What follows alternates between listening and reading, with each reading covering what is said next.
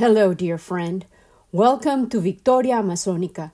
I am Lina Cuartas, and this is the second episode of our seventh season, and it is titled Back to the Past So We May Envision a New Future. This week, I have been watching the world continue to spin in a vortex of dystopia and climate disasters, but I had the pleasure of revisiting a force and a source of active hope that never disappoints me my class of environmental activism.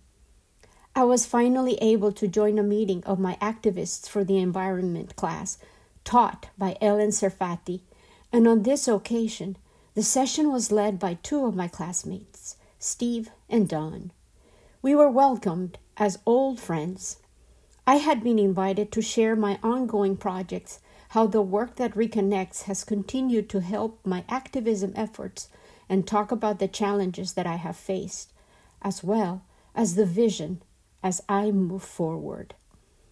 We started by inviting all the voices that we felt needed to be represented in our meeting. We summoned, as voiced by our participants, the voiceless, our ancestors, Gaia, our Mother Earth herself, all of those who are told to be quiet when some others are so loud. So many of us who are suffering from lack of essential resources or the results of conflict. Immigrants and refugees, all of us who are fleeing violence or environmental degradation. The multitudes among us who feel unseen, undervalued, excluded, or marginalized. Then, in order to channel intense presence, my fellow activist Steve led us into a meditation, which is available at the Work That Reconnects Network's website. It is titled Becoming Present Through Breath, Movement, Sound, and Silence, and it is originally from Chapter 6 of Coming Back to Life by Joanna Macy and Molly Brown, second edition, published in 2014. And so we began. Most of us are braced psychically and physically against the signals of distress that continually barrage us in the news, on the streets, and from the natural world. This chronic state of tension inhibits our vitality and gratitude as well. At the outset of a workshop, therefore, we turn to the breath, the body, the senses, for they can help us to relax and tune in into the wider currents of knowing and feeling. First, we are led to opening our whole self through the breath. The breath is a helpful friend in this work, for it connects the inside with the outside revealing our intimate and total dependence on the world around us.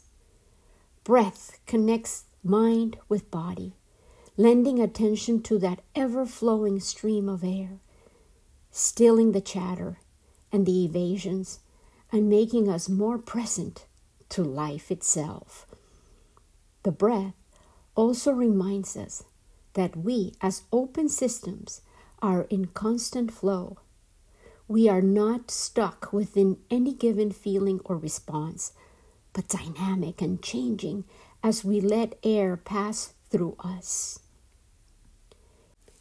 Pay attention to your breathing for a few moments. Inhale and exhale purposefully. As we let ourselves experience our pain for the world, the breath continues to serve us much as it serves a woman in childbirth. It helps us relax and open to the flow of information and to the changes it may bring. Next, we will open through the body. All the threats facing us in this planet time, be they toxic wastes, world hunger, or global warming, come down in the last analysis to assaults of the body. Our bodies pick up signals that our minds may refuse to register. Our unexpressed and unacknowledged dreads are locked into our very tissues along with known and unknown toxins in our muscles, in our throats and guts, in our ovaries and gonads. Essential joys come through the body as well the tastes, the sights, the sounds, the textures, and the movement that connect us tangibly to our phenomenal world. Our faithful St. Francis brother called the human body our most basic connection to our planet and our future. Continue to breathe intentionally and stretch. Stretch all your muscles. Then release. Slowly rotate your head, easing the neck with all its nerve centers. Rotate the shoulders. It feels like a massage. Release the burdens and tensions that they carry. Behold your hand. It's a miracle. Feel the skin. Feel the textures of the world around you, your clothing, the arm of your chair, the tabletop, the floor. Your senses are real and they connect you with your world. You can trust them. Next, we will open through sound. To open up and tune in, we also turn to sound the sounds we make, the sounds we hear. The physical universe, say the ancient Hindus and modern physicists, is woven of vibrations, and so are we. Releasing our attention into sound moves us beyond the self's cramped quarters into wider apprehensions of reality. Non melodic music can weave our awareness into those larger patterns. So can sounding, letting the air flow through us in open vowels, letting our voices interweave in ahs and ohs, in ams and shaloms. Sounding together, we feel our capacity for community vibrate within and among us. Sounding also clears the throat, helping us feel more present to each other and ready to speak. So let's sound. Ah. Oh. You can choose any sound. Open up through sound. Next, we open through silence. Many traditions know the power of gathered silence, where together, in stillness, we attune to inner and deeper knowing. In this planet time, when we face dangers too great for the mind to embrace or words to convey, silence serves us well. It can be as rich as sounding, while serving a complementary purpose. Sounding helps us to release the planetary anguish. Silence helps us to listen to it. Once again, I want to acknowledge the authors of this beautiful meditation, Joanna Macy and Molly Brown. After this opening meditation, we were invited to stop telling ourselves that something fantastic can't happen and to visualize the possible future with the power of all our senses which we had just opened up. Now, dear listener, I include you, inviting you to help us generate the image of a world in which we have solved every problem confronting us, where we have generated a new way of coexisting, and we are thriving in harmony. We wrote in a technique called free write in which you just let your pen keep moving without thinking for about three minutes, not doubting your stream of thoughts, and just let go so that your creativity and ingenuity can discover unsuspected powers. What does the hoped for future in 200 years look like to you? This was my heartfelt response Children are cherished and valued as the golden seeds of future that they truly are. School has evolved into a living laboratory of life resilient, art filled, community oriented, family strengthening, weaving emotional regulation and concrete purposes together. Enhancing, therefore, the invisible threads that make us interdependent and collaborative by nature. No one feels alone, worthless, or forgotten. Life is again like a forest, alive, in constant renewal, rebirth, and evolution. Then we were invited to dig even deeper. How did we get to that future? What are some of the things you personally would like to do so that we may indeed arrive there? I responded. We began a massive campaign of unlearning, deconstructing, letting go of stale concepts, misguided values, and failed experiments in every human field. And I noted government, religion, economy, education, and city planning here. In order to do my part, I started my children's educational projects, audio and video, and they are offered freely to audiences globally. I kept voicing Victoria Amazonica and I helped others to find their own voices, to tell their stories, in order for us to heal by sharing our journeys, listening to others, and realizing that we can learn from each other's mistakes and experiences. I ask you, my dear friend, what can you do today to help realize this vision? We definitely cannot arrive at a future or even comprehend our present if we bury and neglect the past. So once again, I come full circle to the past, which keeps emerging, manifesting its undying relevance. Today, I want to start this season's journey with the introduction penned by historian Eugenio Alarco to the Little Red Book, which will guide this seventh season of Victoria Amazonica. The book was published by the National Geographic Society in 1975. It was written by Loren McIntyre and it's titled The Incredible Incas and Their Timeless Land. The tome has eight chapters, but I will expand the material with updated information and my own memories and photos of the fascinating country called Peru. This is the foreword of the incredible Incas and their timeless land the famed historian Eugenio Alarco, who was a friend to Loren McIntyre, introduced the book this way At home in Lima, Peru, I go into my study every day, open a volume of history, and lose myself in reflections about other ages. At such times, I have studied and written about ancient Peru, impressed by the arts and accomplishments of early cultures, as well as the magnitude and grandeur of the Inca Empire.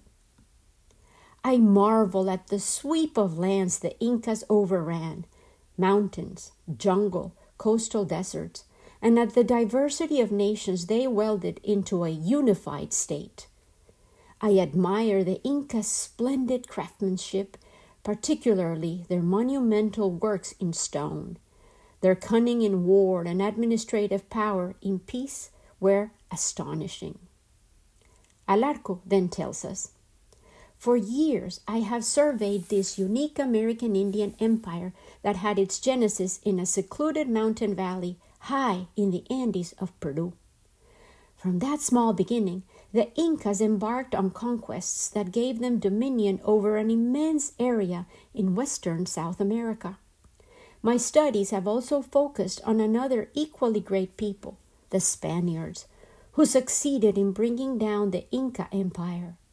The intermingled descendants of the Incas and the Spaniards now constitute the dominant population of Peru and other countries of South America. Alarco continues. During my research work, I encountered an enthusiastic Inca scholar, Loren McIntyre. Mac is author and photographer of this book and a good friend. He has lived and worked since 1947 in all the Andean countries where the Incas left their stamp Peru, Bolivia, Ecuador, Colombia, Chile, and Argentina. Alarco then tells us about the many enjoyable evenings that he and Loren McIntyre spent talking about Inca culture, history, and religion. They agreed that early chroniclers had erroneously recorded that the Inca nation emerged at the height of its power from a land inhabited by scattered, backward peoples. They had delved into modern writings, based mainly on archaeological findings that reveal several millenniums of development, which culminated with the Inca civilization. Regarding the book and its author, Eugenio Alarco says, as a result of our talks, I have come to know Mac as a dedicated reporter and scholar and as a lively storyteller. Members of the National Geographic Society know from his magazine articles that he is an excellent photographer and writer. In this little book, he combines his talents to produce an exciting, compelling, and informative account of the Inca Empire. He has synthesized legend with scientific evidence and his interwoven history with personal experience. The result brings the Incas to life once again. Here I speak as Lina Cuartas. I have read this little book from cover to cover several times, and now I want to share its ability to peek into the past with you, dear friend. The first chapter of the book is titled The Silent Strings, it gives us a sweeping view of the history and the kingdom that we are going to learn about. While I read this material to you, I invite you to think what were the silent strings that Loren McIntyre was referring to? He begins Gold to the Incas was the sweat of the sun, and silver the tears of the moon. Their love of precious metals was aesthetic, for neither Incas nor their subjects needed to buy anything. Six million or more worshipful people rendered abundant tribute to the Incas and paid their taxes in work, a billion man hours a year to build temples, fortresses, agricultural terraces, and roads, all for the grandeur of the realm. The riches that were gathered in the city of Cusco alone, as capital and court of the empire, were incredible. A priest penned more than three centuries ago, for therein were many palaces of dead kings with all the treasure that each amassed in life. And he who began to reign did not touch the estate and wealth of his predecessor, but built a new palace and acquired for himself silver and gold, and all the rest. I learned of the priest's writings from a friend, says McIntyre, archaeologist John Howland Rowe, whom I first met one day as he pored over potsherds in Cusco, high in the Andes of southern Peru. In John's words, of all works, ancient or modern, the Historia del Nuevo Mundo by the Jesuit Father Bernabé Cobo is still the best and most complete description of Inca culture in existence. Father Cobo wrote that Cusco became the richest city in the New World. Chiefs and governors, he said, made presents to the Inca when they visited his court and when he went to their lands while touring his kingdom.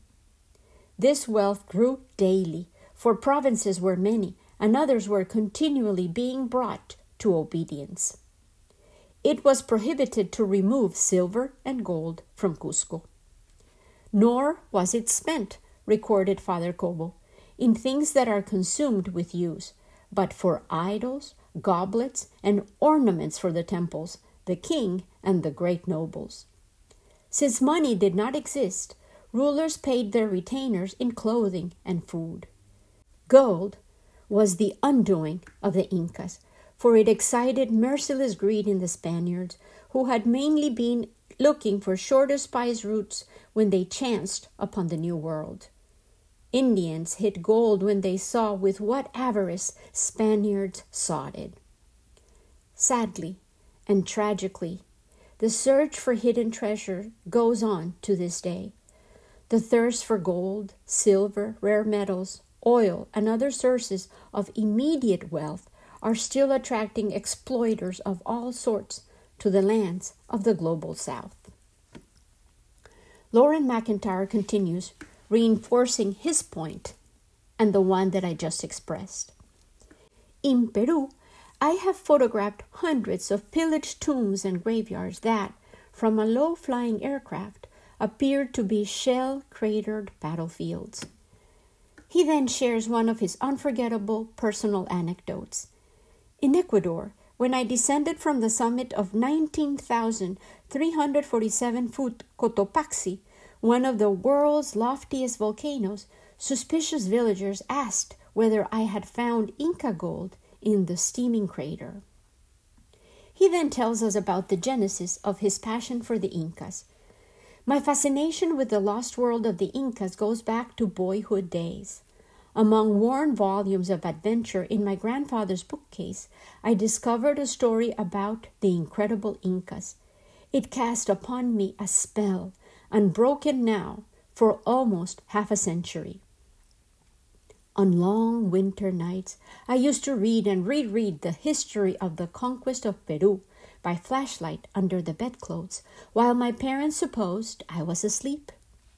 Author William H. Prescott's account of imperial splendor persuaded me that life among the Incas, even to taking a bath, was the epitome of pleasure. The Incas, Prescott wrote, loved to retreat and solace themselves with the society of their favorite concubines, wandering amidst groves and airy gardens that shed around their soft, intoxicating odors and lulled the senses to voluptuous repose. Here, too, they loved to indulge in the luxury of their baths, replenished by streams of crystal water, which were conducted through subterraneous silver channels into basins of gold. Apparently, the reality that McIntyre found was very different from Prescott's imaginings. In years to come, he says, I never saw the silver channels or gold basins, and almost every Inca bath I put my toe into was icy cold. But I could not blame Prescott for leading me into imaginary gardens of delight, for most of what the near blind Bostonian scholar wrote is true. Prescott, having gained access to chronicles newly exhumed from archives in Spain, became the first to publish in 1847 a thorough and well written English language account of the splendor and tragedy of the Inca Empire. That empire dawned about 1438 shortly before the birth of Christopher Columbus in Genoa, on the other side of the world, when the Incas strode forth from Cusco to conquer the lands around them on a scale worthy of Caesar's envy. Cusco was then just a minor agricultural state on an Amazon tributary in the Peruvian Andes. The forge of empire roared in the person of the emperor Pachacuti, ninth in the dynasty of Incas, lords of Cusco. His name literally means cataclysm or he who transforms the earth. By the time Christopher Columbus had set sail, Pachacuti and his son Tupa Inca had created an unprecedented universal state without the benefit of money, iron, the written word, or the wheel. And yet, the Incas impressed their rule, their law, their religion, and even their highland tongue, Quechua, on almost a hundred nations whose people's lives they regulated to the last detail. They called their empire Tawantinsuyu, the four quarters of the world. At its peak, it stretched 2,500 miles from central Chile into southern Colombia. All who inhabited Tawantinsuyu are termed Incas nowadays, although in olden times the title Inca applied only to the royal family, whose men wore huge earplugs. Taxing their subjects and exacting tribute from wealthy states, a succession of Incas amassed enormous treasure which they lavished on Cusco. Rumors of the city of gold lured adventurers following in the wake of Christopher Columbus. Finally, in 1532, Francisco Pizarro led a small band of Spaniards into the Inca Empire. The invaders fell upon the reigning Inca Atahualpa and his people, precisely at a time when the empire had been scourged by plague and civil war. With astonishing feats of courage and cruelty, the conquistadors overran the weakened dominion and made off with shiploads of booty.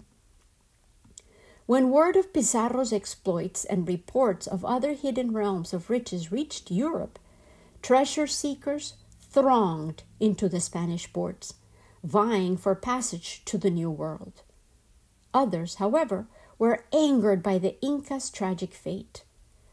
The King of Spain voiced displeasure at the execution of the ruler Atahualpa with these words Since he was a monarch, and particularly as it was done in the name of justice.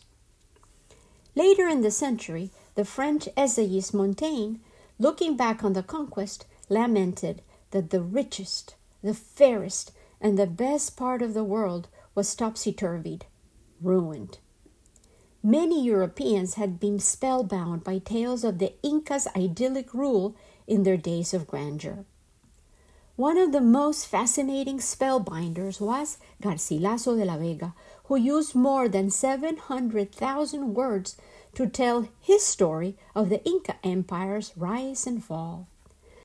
Inca Garcilaso de la Vega was the first great chronicler born in the New World in 1539. El Inca was the son of a conquistador and an Inca princess who was the Emperor Pachacuti's great granddaughter. At 20, Garcilaso left his native Cusco for Spain. He fought in Mediterranean wars, took religious vows, and wrote in his old age. He died in 1616. A man of good will, Garcilaso admired his Inca and Spanish forebears and eulogized both cultures in his picturesque history, which was largely fanciful except for remembrances of his boyhood in Cusco. He related a legend of Inca origins learned at the knee of his royal uncle, how all the land was desolate mountains, and people lived in grottos like beasts, eating grass and roots and even human flesh, going naked or covering themselves with skins, and how, seeing their miserable condition, the sun sent his son and daughter to walk the wilderness and teach mankind to live in houses, to work the soil, raise llamas, and enjoy the fruits of the earth. Since first reading Garcilaso, and here Loren McIntyre is speaking, I have learned that his royal uncle overlooked a few millenniums in his oral history. Thousands of years before the Incas appeared, hunters and gatherers discovered how to cultivate cereals and tubers and became attached to the land. By Old Testament times, communities had risen. While Christianity was transforming Europe, other religions helped to shape the growth of civilization in the coastal oases and highland valleys of western South America. It is important to point out here, and I speak as Lina Cuartas, that recent archaeological discoveries are emerging daily as the second decade of this millennium unfolds, and LIDAR, a laser imaging technique specifically, is providing new ways to penetrate the dense forests and reveal ruins of cities and infrastructure that is forcing scientists from diverse disciplines to reformulate our timelines of development, migration, and civilization patterns of humanity. Loren McIntyre continues his story. I first saw the Pacific coast of South America as the conquistador Pizarro beheld it, from a vessel out of Panama, southbound over abysmal deeps and lined by a lifeless shore. First came jungle slopes, then mangrove swamps, and finally barren dunes cooled by an ocean current flowing north from Antarctic seas. I know of no record that thunder, lightning, hail, snow, or tempest has ever assailed this coast in all the 1,400 miles from Ecuador to Chile. a brief shower once or twice in a lifetime is the rule. When I, Lina Cuartas, visited Peru, I was also struck by the aridity of the terrain of the coast and the ways in which the diverse civilizations that developed in those landscapes adapted to the demands of each particular ecosystem. McIntyre lived in Peru for 10 years. He tells us My wife, Sue, and I made our home on Avenida Los Incas in a suburb of Lima, Peru the capital that Pizarro founded near the sea. Our neighbors and inhabitants of other coastal urban clusters were largely Caucasian and Hispanic in culture, mixed with a measure of Indian, if not Inca, ancestry. But Inca traditions survive, perpetuated by rote learning even on the coast, as I found out when our six year old Lance returned from his first day at school.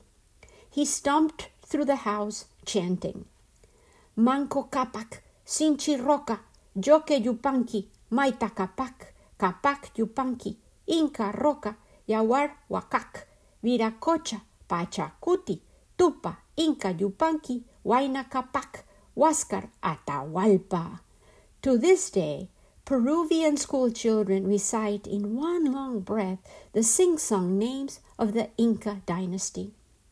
McIntyre includes a chart of the Inca dynasty and the pronunciation of the names, which I will post along with his photographs and maps of the Inca domains on our Facebook page. McIntyre continues to tell us about his life in Lima. Four blocks from our home towered an adobe temple, proof of an earlier civilization whose existence the Incas had denied when they claimed to be the first civilizers of a savage land. Lance and our other son, Scott, used to scamper up the parapets of a temple three times as tall as the olive trees around it, and a city block in length. Like priests a thousand years before the Incas, the boys could see east to the Andes and west to the Pacific Ocean. This quadrilateral pyramid was one of thousands of coastal Peruvian huacas, Quechua for holy places or things, built in irrigated oases by rich, independent states that emerged before the time of Christ.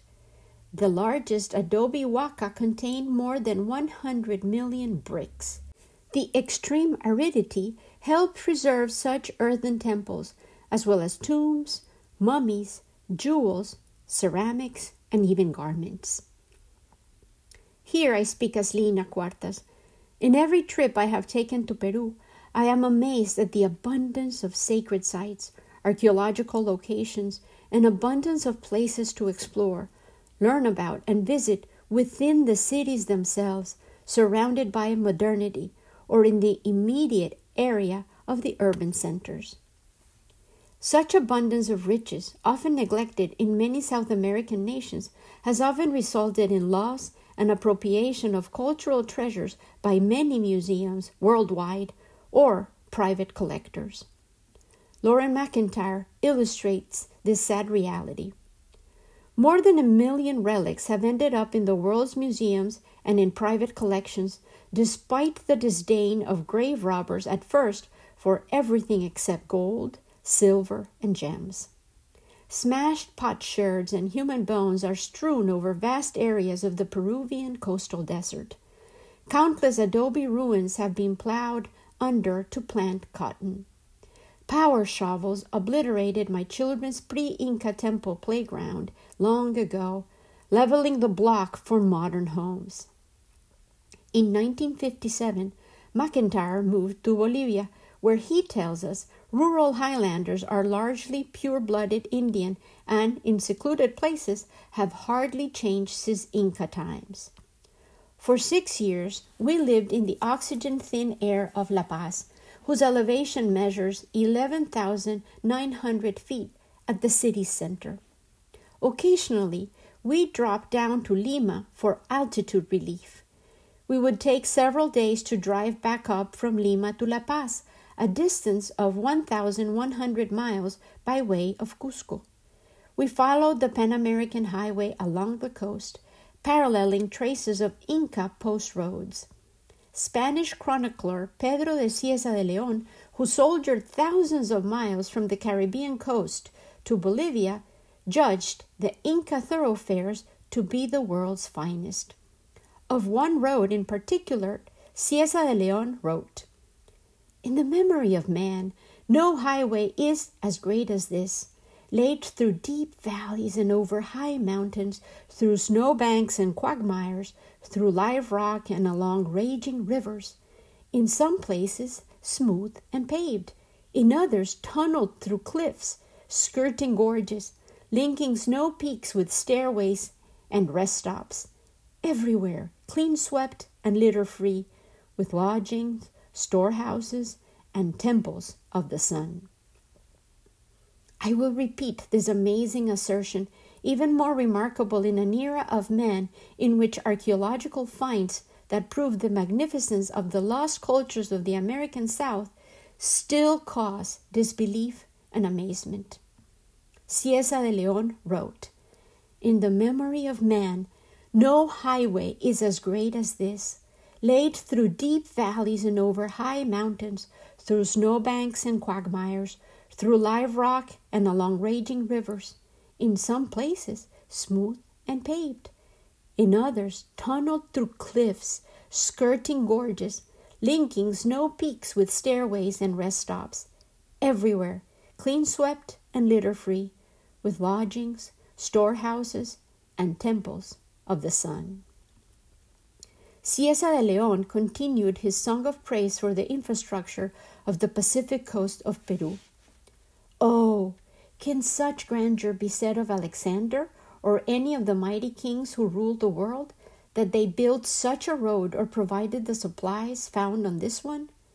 The Roman road through Spain and the others we read of were as nothing compared to this.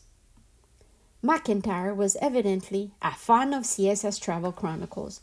He tells us why and describes the origin of his favorite conquest travel writer.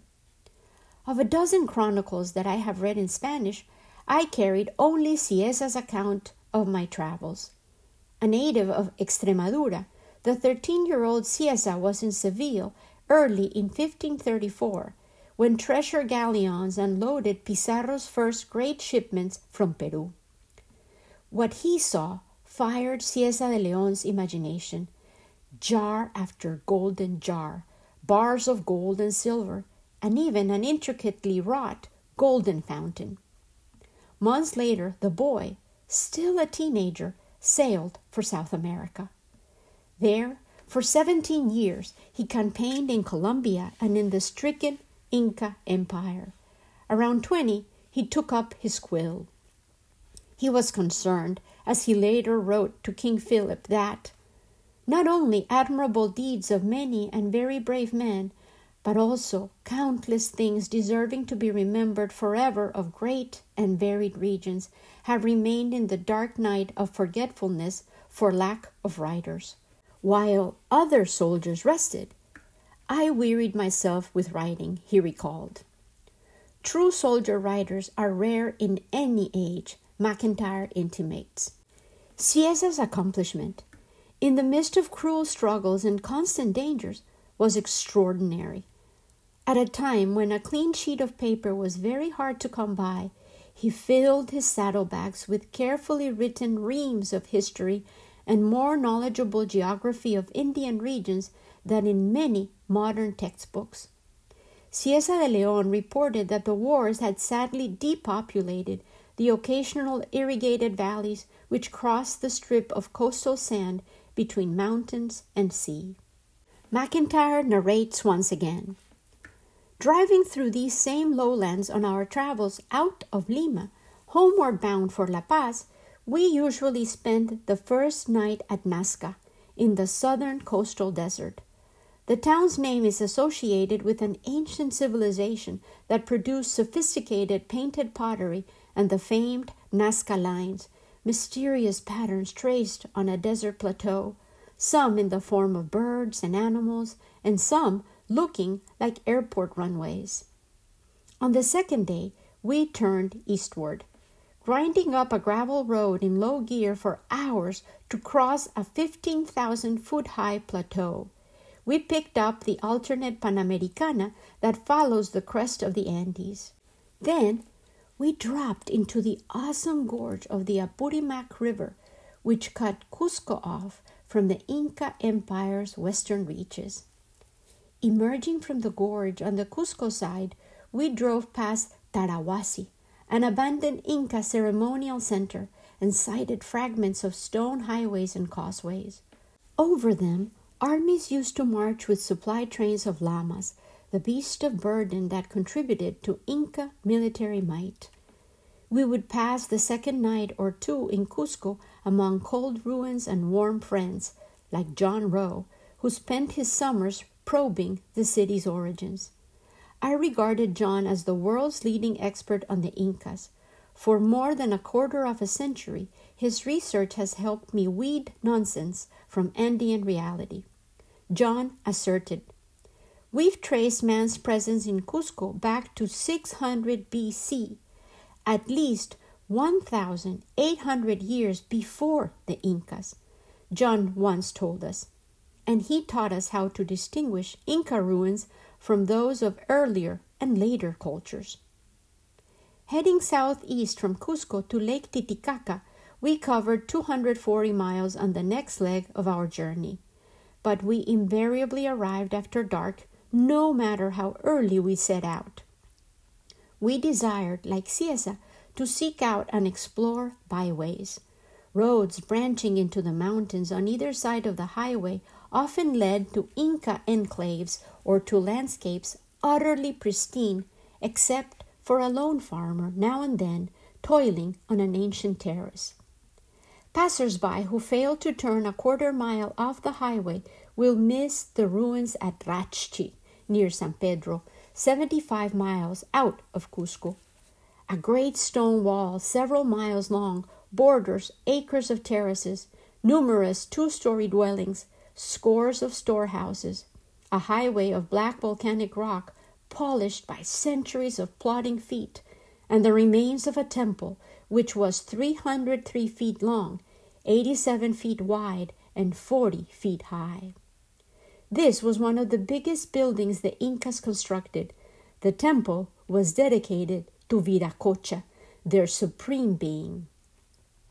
The Incas believed that Viracocha created men and women in his own image at Tiahuanacu, near the southern shore of Lake Titicaca.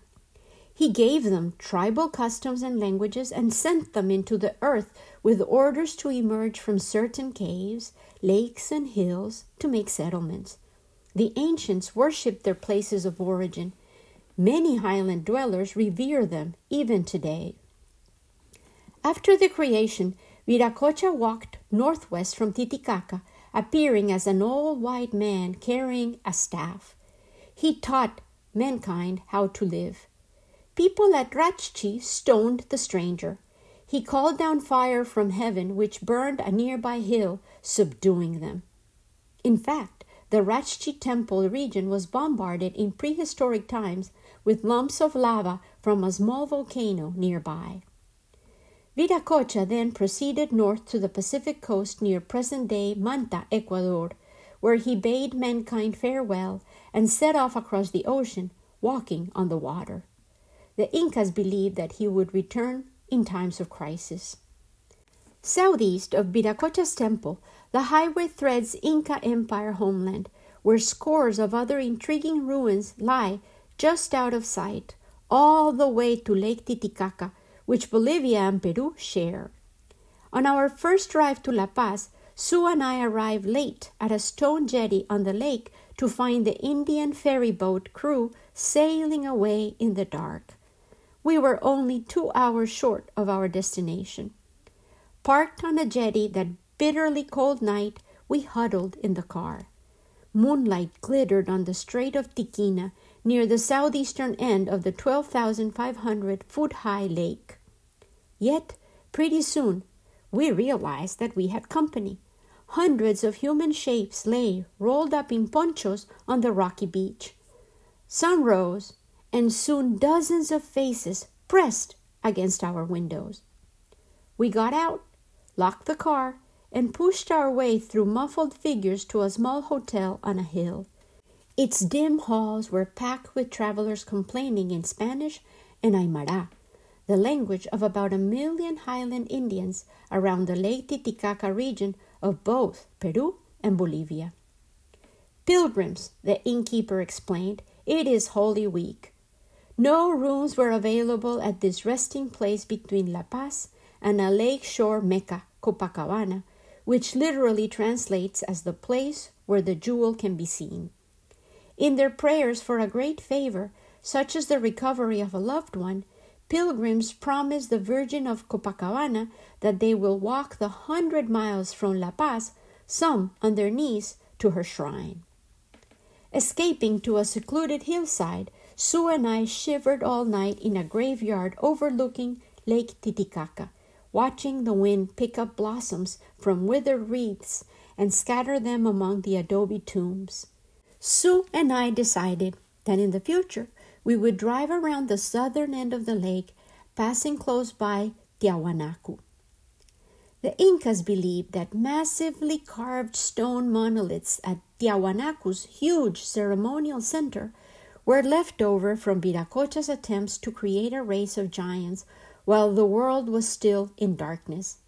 This shrine attracted pilgrims from afar in pre Inca times when Cusco was hardly more than a village.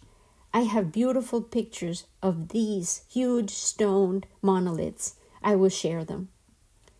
When the day broke, Sue and I crossed the strait under sail and then sped over the undulating altiplano toward the highest seat of government in the world in winter sunshine, in summer hailstorm, or on a chilly, starlit night, La Paz unveils a breathtaking view from the brink of the 13,500 foot altiplano. La Paz is the world's loftiest capital city, and it lines a canyon cut into the altiplano by an Amazon tributary. The Incas seized this region in the mid 1400s. A century later, the Spaniards founded the city of La Paz. Its buildings cover the walls and floor of a chasm two miles wide and half a mile deep. The Choqueyapu River, which long ago scored the canyon from the surrounding plateau, now flows unseen through a tunnel beneath the city. Beyond the abyss, the triple peaks of Illimani rise more than 21,000 feet. Off to the left, the Cordillera Real, the Royal Range, lifts a long rampart of perpetual snows between Lake Titicaca and the Amazon headwater jungle. Ever the prophet, Loren McIntyre once again links the past with the present. This week, there was confirmation of yet another large complex of connected ruins in the dense forests of Ecuador. He had declared precisely on the topic. So many ancient ruins lie hidden in the rainforest which carpets the eastern slope of the Andes that hardly a year goes by without the discovery or rediscovery of another complex. Sweating modern explorers brave torrential downpours, voracious insects, and deadly bushmasters to free beautifully chiseled granite from 500 years of rank growth. The Incas bartered for bright ceremonial feathers and recruited bowmen from this cruel frontier, but they never fully absorbed the forest tribes into their four quarters of the world. Then he reminisced. Very often I have swung my hammock with jungle lowlanders whose way of life seemed to me small improvement over that of Stone Age nomads who migrated from Asia thousands of years ago. Those ancestors of the Incas wandered through the American continents, hunting mastodons and gathering turtle eggs, tarrying, multiplying, and moving on until they reached land's end. In time, meltwater from subsiding ice broadened the seas, and waves erased the land that linked Asia with North America. I have been initiated into the secret male lodges of several forest tribes and I have danced with them and heeded their taboos. Though the jungle people were not the first to arrive from the old world, they are among the last to succumb to civilization, whether the Incas or ours. Some still elude it. Choked with vegetation and ridden with insects, snakes, and disease, the rainforests on the east of the Andes barred Inca expansion. Fierce tribes, some of whom still evade civilization, also harassed highland armies. Yet, in our contemporary world, it is armies of invaders and speculators that are harassing the now vulnerable tribes, like the Yanomamis. On January 9, 2024, Reuters highlighted Lula's presidency renewed efforts and a multi million dollar budget to deploy forces to evict the illegal gold miners. The Yanomami community is suffering due to constant violent incursions and habitat decimation. The tribes need food, medical services, and protection. In a Reuters updated and extended reportage this week, Anthony Bodel detailed the misery of the natives and the damage already done to their land. The photos and the text paint a disaster that is growing daily. Felipe Finger, head of the Ibama Special Forces Unit, dispatched to the area to protect the Yanomami, declared This is war because people are dying. Hundreds of Yanomami have died in the humanitarian crisis, and they are Brazilians too. According to the 2022 census, there are 30,000 people from the Yanomami and related Yekwana people on the reservation, including groups with little or no contact with outsiders. Ibama Chief Rodrigo Agostino said that the environmental agency will not give up fighting the illegal mining despite the challenges. He said, We are aware of the existing adversities and we recognize the persistent presence of illegal miners in the area. On Wednesday, federal police announced the start of a new operation and said that they will have the support of the armed forces. I personally think that the silent strings Loren McIntyre hinted at with the title of his first chapter remain lively and strong. The threads that join the fates of civilizations that have been decimated over generations for their gold, their resources, and those who persist on destroying, overpowering, possessing with a senseless perseverance.